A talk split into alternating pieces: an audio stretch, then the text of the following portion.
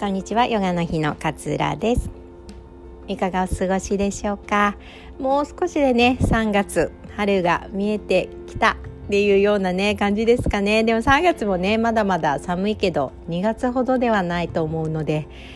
もう寒いの苦手なんでね早く暖かい季節が来てくれないかなと日々待ち遠しく思っております。あの体調とかもね崩しやすい時期ですけれどもよくこう心と体はつながっているっていうようなねお話ってよく聞きますよね。あのご自身でもその通りだななんていうふうにね経験したことがあることも多いんじゃないのかなっていうふうに思います。今日はねこの心と体はつながっているの話をしたいなっていうふうに思っております。あの東洋医学では心と体を一体として考えるっていうふうに言われていて、まあ、心が動くとねこう気も動いて変化をしていくっていうふうに言われていて、まあ、心あごめんなさい古典では心と気の関係についてこんな感じで説明しているんですね。怒ると気が上がる。喜ぶと気が緩む。思い悩むと気が結ぶ。悲しむと気が消える。恐れると気が巡らず。驚くと気が乱れる。っていうような感じですね。なんかあのあ分かる分かるっていう感じしませんか？喜ぶと確かにこう気が緩む。ほんわーんってこうなんか緩むようなイメージがあるし驚くとねこう気がざわざわざわってこう乱れている感じっていうのは実際に気っていうのは見えないですけれどもなんか感じられたりしますよね。日々私たちの感情っていうのは変化しますよね。その日によって悲しいことがあったら悲しい気持ちになっちゃうし楽しかったり嬉しい出来事が起こったらねこう何でも楽しく感じちゃうみたいな 時とかもあるんじゃないのかなっていうふうに思います。日々変化する私たちの感情に合わせてこの気っていうのもねせわしく動き回っているっていうふうに言われているんですね。でこういった気の動きっていうのはもちろん体にもこう影響を与えるものだったりするんですよね。例えばなんかこうイライラすることが起こるとこう顔が真っ赤になってなんかこう肩が張るというか首周りが硬くなる風に感じる方とかもいらっしゃるんじゃないかなというふうに思います逆にね大笑いした後とかってこう肩の力が抜けて緊張が一気に緩んだりしますよねで過去のことをこうあれこれ悩んだりとかどうしようかなって不安に感じると食欲がなくなっちゃったりってこともありますよね。ね人間関係とかねこうママ友とかねなんかそういうものに惑わされているとなんか息が詰まる息がなんか苦しいこう呼吸が浅いって感じたりもしますよね。で恐怖。怖さを感じると体でガッてこう硬直しますよね。私あのお化けとか大嫌いなんですけど。怖い話とかねあの聞くとね本当に体ってこう固まるんですよね。硬直する。なんか皆さんも多分ねあの経験があるんじゃないのかなっていうふうに思います。なんでねこう心と気とこの体っていうのはねいつもこうつながっているわけですね。楽しければ体は楽になるしなんか辛いことがあると呼吸がちょっと苦しくなって体も辛いっていうふうに感じてくるわけですよね。なんでねこう東洋医学とかを考える時はこう心と体を分けて考えるってことをしないわけですよね。あの一緒なんだと心と体はつながってるんだっていうふうに思いながらねこう治療していくっていうふうに言われているのが、まあ、いわゆる東洋医学っていうものなんですね。なんかあの経験ある方もいらっしゃると思うんですけれどもなんかこう元気な時にもこう感じる不安っていうのはあると思うんですよ。元気な時に感じる不安。あの例えばですけれどもコロナがねこのままもう感染が拡大してって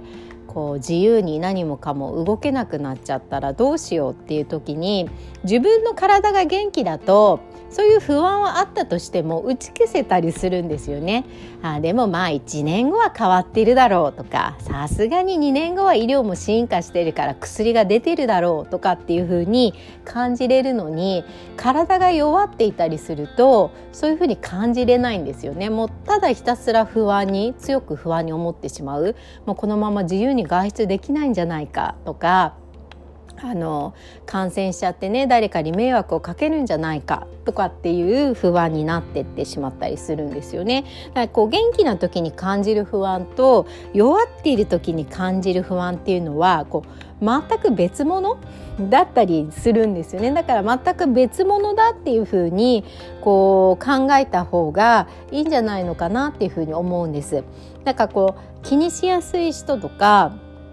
繊細な人っていうのはとてもこう優しいね人だと思うのでやっぱり小さなことでも不安を感じてしまったり小さなことでも人の反応に対してすごくこう敏感にあの感じてしまったりとかすると思うんですけれども意外とねこう見せかけの不安みたいなのもこう隠れているんじゃないのかなっていうふうに思うんですよ。そんなに不安に思わなくてもいいことなんだけれどもすごくそれをこう受け止めすぎてしまうっていうことがねあるんじゃないのかなっていうふうに思います。私もねあの大きな病気しましたけれども病気の時はねやっぱり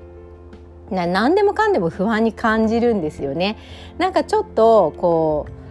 咳き込んじゃったりなんかちょっと肺が痛いなとかって思ったらこう移転してるんじゃないかとかってやたらとこう不安になっちゃったりするんですよ。なんか足首が痛いだけで そこに移転するとかってことなんか絶対ないのに移転してたらどうしようとかって思っちゃうんですよね。もうなんだ心がすごく疲れてて弱っているので体のそういう不調にすごく敏感に感じてさらにこう不安をこう増長させちゃうみたいなねところがあるんですね。でも手術が終わってもうすっきりと もう元気に回復してくると多少ねどこかが痛かろうが 咳が出ようが何とも感じない？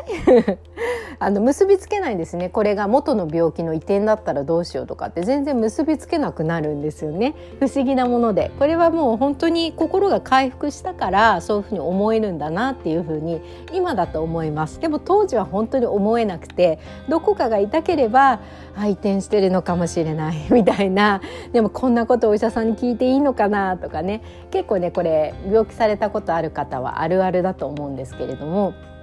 なんかねそういう風に感じちゃったりとかっていうのがあったんですよね。なんか心と体って本当につながってるなっていう風に思ったりします。心が弱ってる時にねあの感じている不安っていうのはすごく増長されて感じているっていう風にこうどこか冷静に客観的に自分のことを見つめられるとまたねこう整理の仕方っていうのも変わってくるんじゃないのかなっていう風に思ったりします。この心と体がつながっているっていうふうに思っていればねこの不調はどこから来てるのかなとかね心がそう病んでるかより一層不安に思ってるんだなってことがもし分析できるんであれば今弱ってる心をどうすれば少しでもいいから回復するかっていうのを考えてあげることが大事で。意外とちょっとしたことで浮上したりするじゃないですか気持ちって。なんかすごくこうあの例えばね彼氏に振られてすっごい落ち込んでいる時も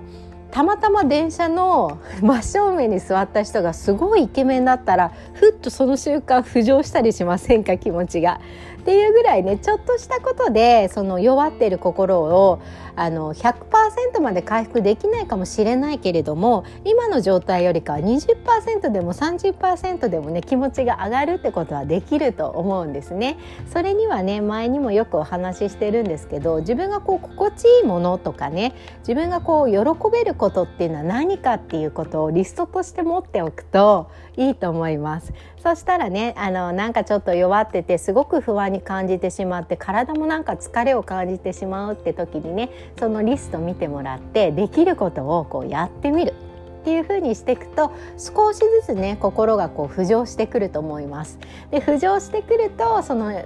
極端に感じてしまっていた不安っていうのもあまあでも大丈夫だろうっていうような気持ちに変わってきたりするのでぜひぜひねそんな感じであのお試しいただければいいかなというふうに思います今日はね心と体はつながっているというお話をさせていただきました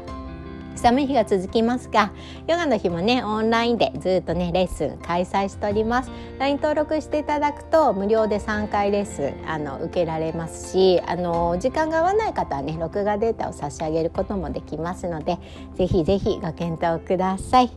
え今日も聞いてくださってありがとうございます。良い一日お過ごしください。さよなら。